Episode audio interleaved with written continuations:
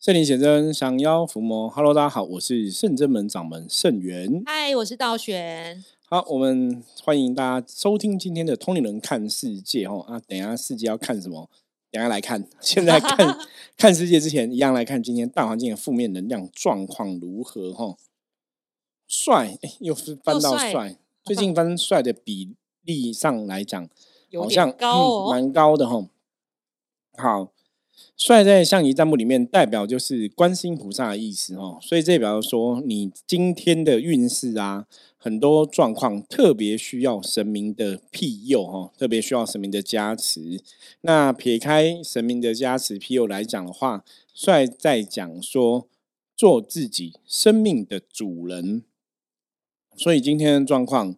大家把重心放在自己身上哦，很多事情就是你要知道。我们的好跟坏，很多事情真的是掌握在我们自己的手上。所以，当我们遇到事情的时候，你把重心放在自己的身上，然后相信你有力量可以去创造出好的运势哦，好的结果，自然很多事情就会顺心如意哦。所以，帅是在讲这样子哦，自己要当自己生命的主人，很多事情以自己哦为主。啊，凡事哦，楷模率先立哦。如果自己可以以身作则去执行的话，自然而然你可以发挥你的影响力哦，也可以影响到很多其他人的状况，也会让我们的状况更好、更顺心如意。好的，好，我们今天通人看世界要来跟大家聊的话题是，其实我觉得这个话题，刚刚我们前面有稍微问一下其他朋友，有修行的朋友，对，发现大家应该有很多人。搞得好像也没有很清楚，就即使你接触修行很多年，然后再听到这个话题的时候，你可能觉得，哎，好像好像懂，又好像没有很懂哈。那大家如果看到我们的那个主题，应该就知道我们今天来要来跟大家聊什么。对，因为其实像道玄以前也没有很懂，但是因为透过经常帮别人象棋占卜，你从这占卜的卦来看，就稍微渐渐的。了解，因为有时候占卜看得出两个不同的地，几个不同的地方在哪里，这样子。所以其实也是边占卜边学习，透过菩萨给的卦去了解这样子能量状况。所以，我们今天要来聊什么呢？要聊什么是因果病？好，因果病很有趣哦。这个，嗯，这是一个大家可能修行的朋友普遍有的可能有听过。对，或是有些人有听过因果，可是没有听过因果病。对，难道是因果有因果就会生病吗？还是因果就是会是一种病？对，还是因果造成你这个生病？就是那在讲因果的东西，我们可能又要去讨谈论到冤亲债主。哦，对，我觉得之前我们好像也有跟大家聊过冤亲债主的一个哈的内容，就对了哈。可是冤亲债主跟因果，常常大家有些时候也会搞不太清楚。对，有些人分不清楚，常常说：“哎，你这个收到无形因果是非干扰，听到啊因果，所以是我的冤亲吗？是我的冤亲吗？有点不太一样。”对，那我们在我们应该是从冤亲债主来为大家说明好了。好，在一般传统上的看法来讲，哈。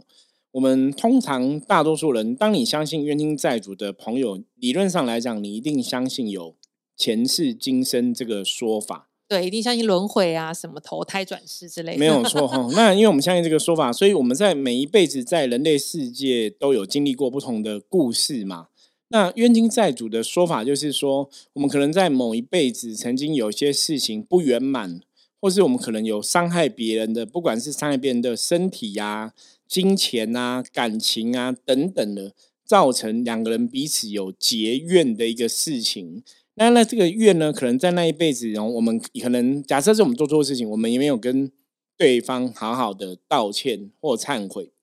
所以那个怨没有化解掉。嗯那对方可能抱着这个东西含怨而死，或是含冤而死。哦，死不瞑目的意思吗？带着怨念而对，带着一个怨念。那如果这个怨念跟我们有直接的关系，他可能这辈子就会成为我们的冤亲债主。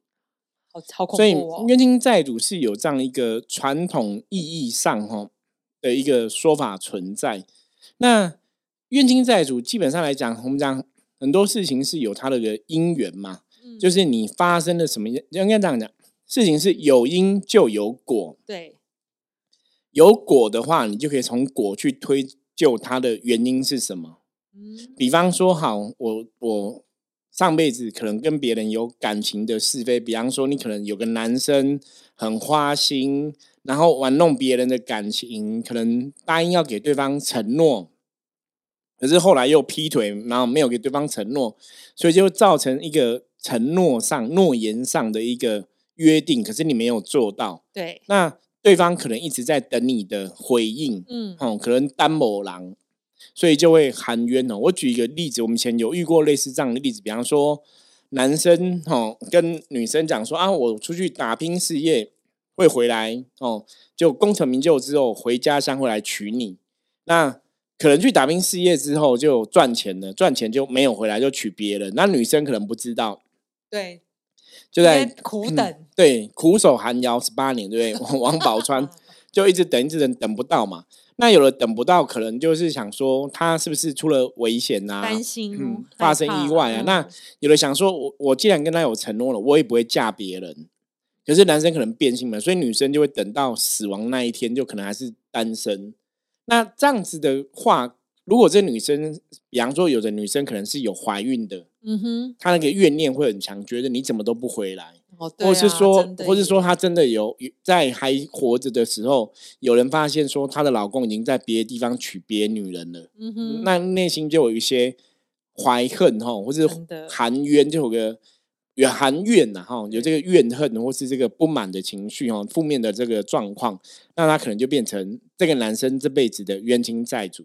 哦，死了之后，这个这股能量就会飘向男生身上。好，那 这股能量其实就是一个重点了哈。这股能量通常有两个状况，一个是他那辈子只是一个怨念存在，就嗯有这个怨念投射，可是当事人可能那辈子，比方说后来想一想也放下了。嗯哼，可如果这个怨念曾经的怨念很强的时候，他就会在那个男生身上投注一种负面的能量，嗯，那个就叫印记。哦嗯，，那个可能就是一个恶业的一个印记，就像一个贴纸贴在灵魂上。对，可是通常恶业的印记比较像是说，男生可能在感情上面有伤害女生的一个行为，女生可能对他有投射过诅咒的一个概念，那就会在他身上形成一个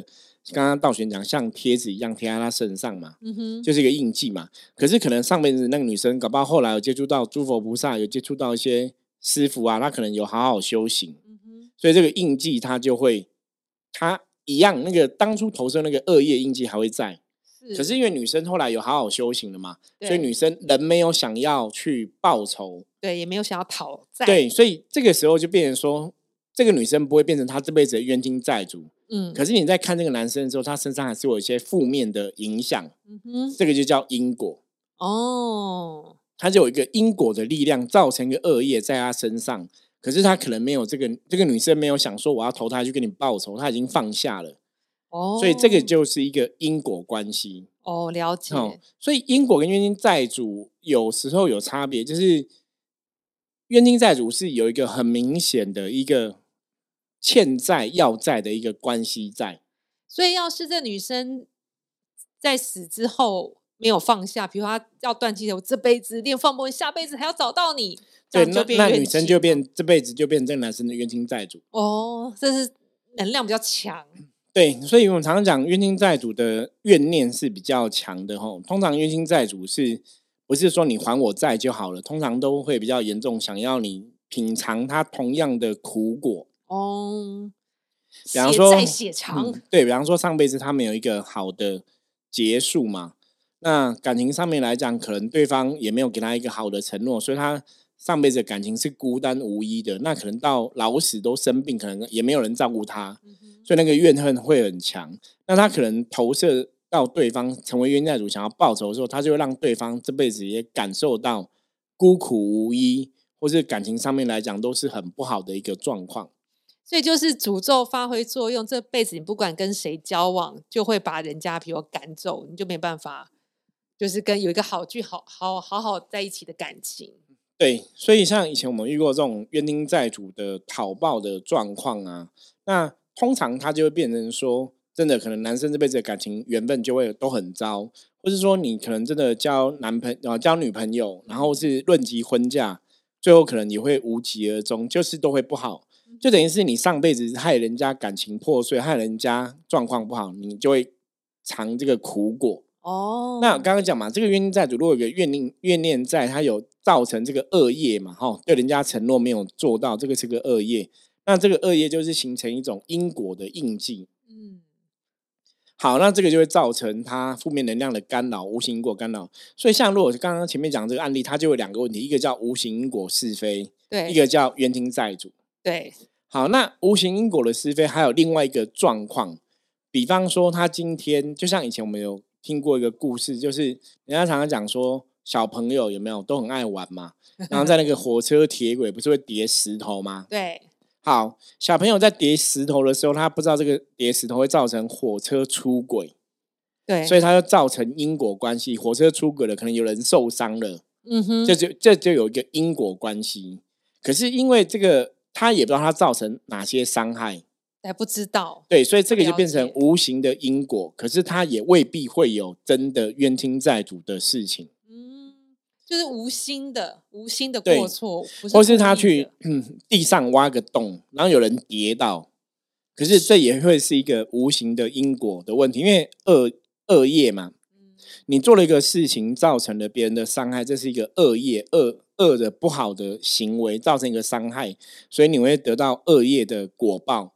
对，可是因为没有个具体的对象，所以他有可能不会变成冤亲债主的问题。嗯哼，就变成一个无形因果的问题。对，好，那我们现在再来讨论，如果大家这样子，我不晓得大家这样听得懂因果跟冤亲债主的不同吗？道玄这样可以大概理解吗？对，这样其实很清楚，那个能量上还是有差别，跟意图上，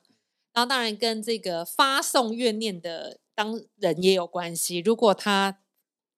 在发送怨念之后有放下，怨念就不会那么强。就不会变成冤亲，但到死的那一刻，你还是紧紧抓住你恨的人，那可能就会是成为冤亲。所以大家有大概这样子，应该会比较容易懂。对啊。然后我们现在来讨论因果病。哦，这又更深一层了。那如果从因果角度来看，道玄，你你觉得因果病是怎么样一回事？我觉得可能因果病是以我之前看师傅就处理的案件，就以前比如说他做了一些事情。让人家身体或健康受到影响。我记得有一次是有一个故事，是他在以前是在国外做那种染料的染厂染皮件的，然后染皮件，但他没有注意那个废水流放。他们的工厂是设在那种家庭的上游，然后那个很多农村都靠这个水去饮用水就对了。对，然后饮用很多人都健康出现了问题，然后所以他今。肚子都很痛，所以他那时候是因为常常肚子痛，然后来占卜，就发现有冤亲，然后那时候他就想要查前世今生故事，发现这个状况，这这就是因果病反映在肉肉体上。没有错，这个就是因果病的一个状况，嗯，就造成因果伤害。所以当事人哦，大家看哦，你造成别人什么样的伤害，你这辈子就品尝同样的苦苦果。你上辈子害人家肚子痛生病。对你这辈子就有肚子痛、生病的状况，所以这个肚子痛的状况，它就是因果病。那因果病讲法来讲，它就是因为有因果，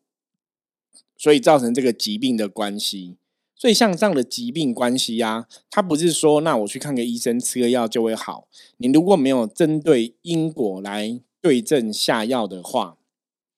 它还是不会好。对，所以通常我们看到因果病的时候，你要先搞清楚因果是从哪里来的，要从因果的角度去把这个负面能量给化解。那如果说它真的已经形成了所谓的一种印记的状况，我们当然就是要去把这个印记给拔除掉，才有办法哦，让这个当事人恢复健康。对，因为不然有时候我们发现。有些人就是已经病得蛮严重的，比如说很多时候治疗啊都没有那么好的成效，然后身体已经很不舒服，很不舒服，可能受到影响，健康都已经危及到，然后才来看的话，发现是因果病，都还是建议要处理，因为对，因为身体有时候健康，你已经身体已经受伤了，它有些是不可逆的，不能修复回来的，所以你就算不舒服找不到呃医生找不到原因，还是尽快来占卜来看看状况，以免会造成一些肉体上的遗憾。因为纵使化解开后，你可能治疗会得比较有效，但是已经曾经留下的肉体的伤害是也不会复原，你还是尝到那个痛苦。对，所以这是那种简单的因果啊，因果病跟冤亲的不同哦。所以我们如果在整理一下，你就先发现说，有时候因因果病一定跟因果有关系。对，可是如果说造成一个恶业，你伤害了别人，有个因果关系，它未必会有因果病哦。像我刚刚讲嘛，小朋友在火车铁轨上叠石头，它会造成因果，可是它未必会有个因果病。嗯，那因果病比较像是那个伤害跟你有一个比较强的直接的关联在。嗯哼，举例来讲，比方说你上辈子是一个地痞流氓，然后跟人家吵架，你打断别人的腿，所以别人腿就是掰咔掰咔掰咔这样子。所以，那你这辈子如果有因果病的话，你这辈子可能出生腿就会不良于行。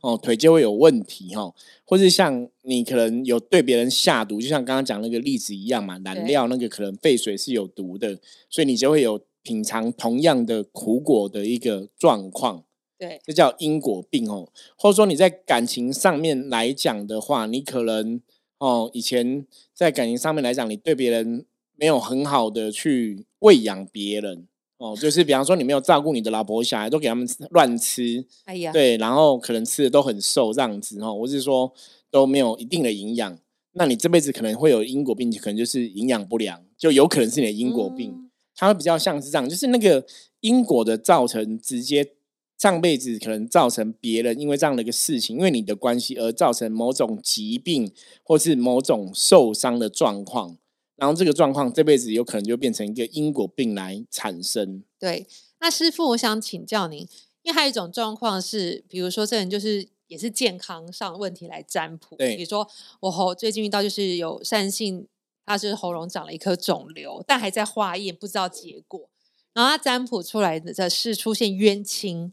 在阻碍健康，但没有因果，病也没有因果。那这样会是什么样的情形呢？他有可能就是冤亲的怨念，比方说你可能上辈子讲了很多甜言蜜语给人家听哦，然后都没有实现，所以别人就觉得你讲话都很恶毒，有没有？觉得你讲话是很不老实，他会诅咒，他会有怨念，觉得你这个人是讲话不能听，讲话是有问题的，所以那个负面能量就会攻击你讲话这一块，你可能造你这辈子喉咙会有问题，你没办法好好讲话。嗯，这是一种诅咒，说让你下辈子不要说话。对，这个就是 冤亲的怨念，因为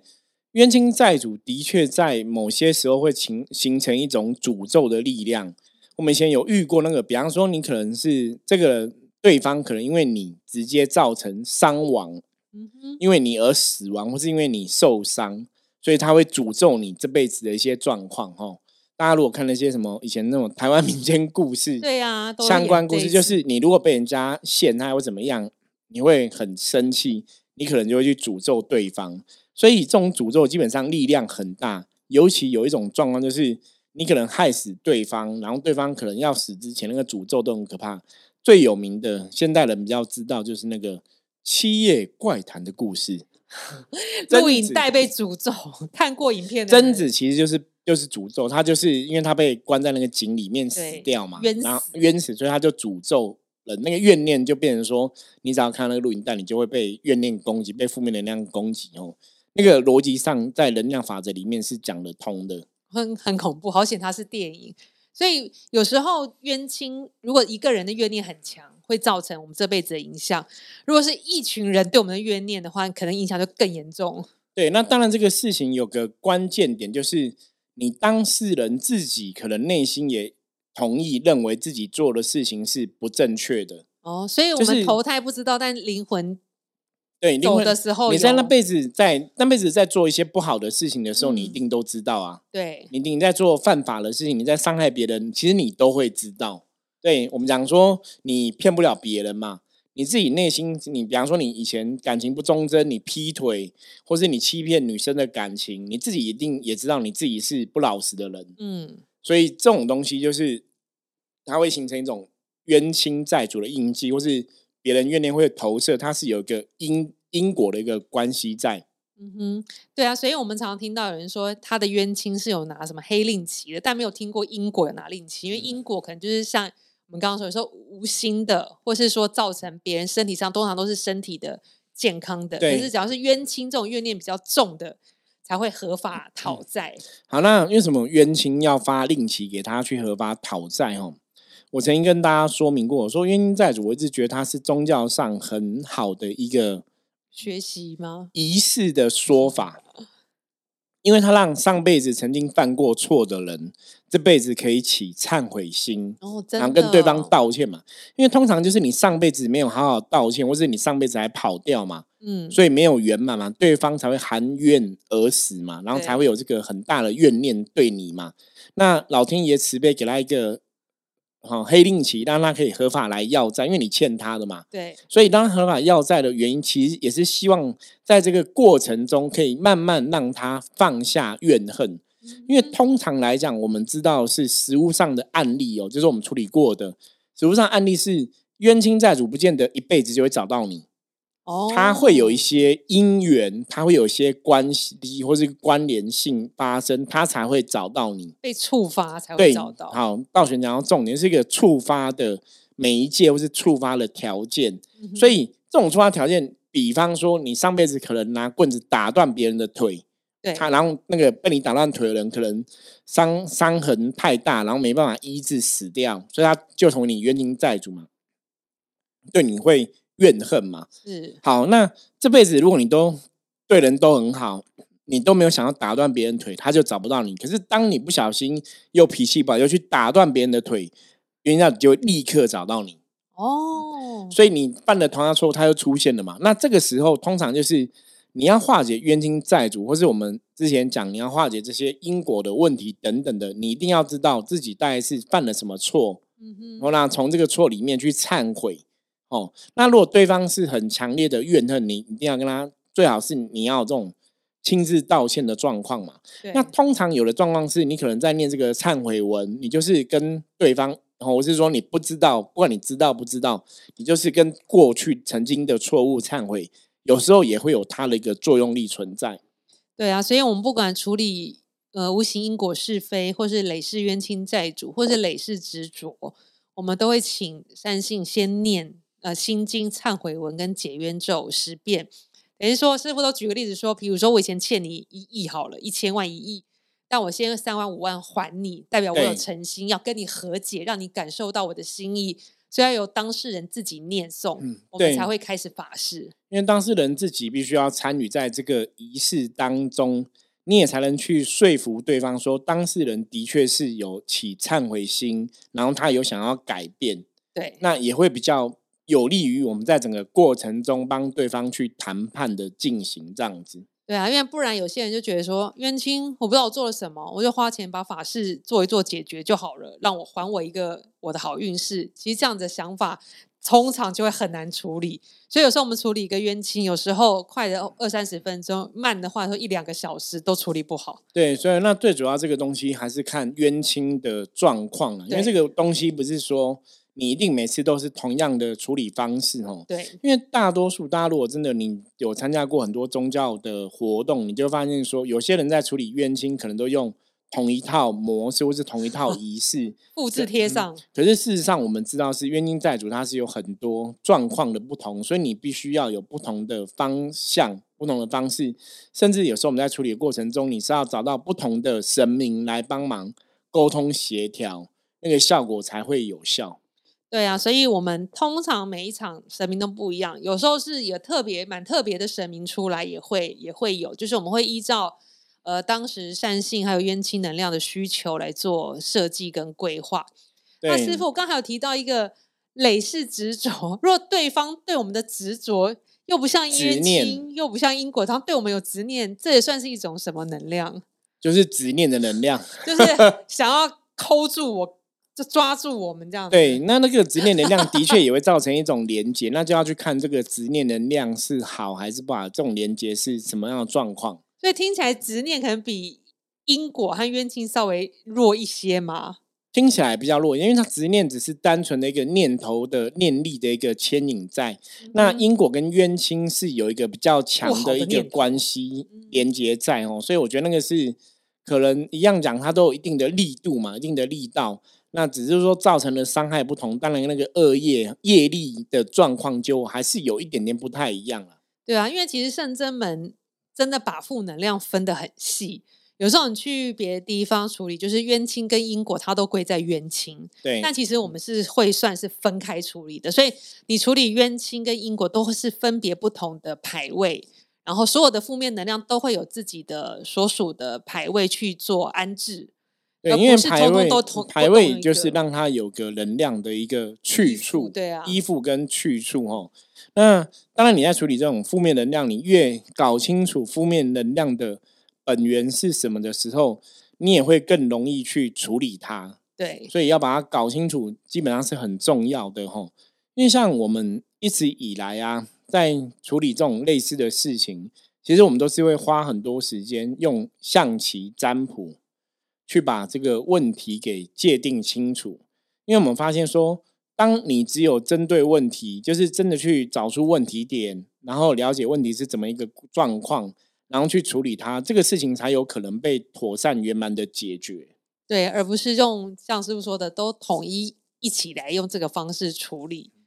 包括说，像你有的案子，你可能要找不同的神明处理，那个都是有它的一个关联在哈。所以，我们今天跟大家分享因果、无形因果、是非因果病、原因债主，希望大家有个基本的认识哈。那当然，我刚刚前面讲。冤亲债主的制度是让我们上辈子做错事，我们可能没办法跟对方道歉忏悔，我们这辈子可以起忏悔之心去跟对方道歉跟忏悔，然后也让对方上辈子可能没有放下这个怨恨，可以看一看说，哎，我们这辈子的状况真的不一样了，那也许可以说服他放下这个怨恨吼。所以那个时间的长短，基本上的确是有助于帮助对方去放下怨恨。对啊，因为通常人。会生气是你可能死亡那一刻，或是你被辜负的那一刻，当下会很愤怒。可是当你随着时间，我们常常讲，时间是最好的解药，会冲淡一切嘛。对，人类这些生离死别等等痛苦，你会发现经过时间的的长之后，过去之后，很多事情好像当下过不去，时间过去了，好像也就这个问题也就过去了。所以冤亲债主让他透过这个时间的一个。状况到下辈子找你，到下下辈子找你，在这个过程中，也许他的怨恨就会放下，对，所以也会有帮助。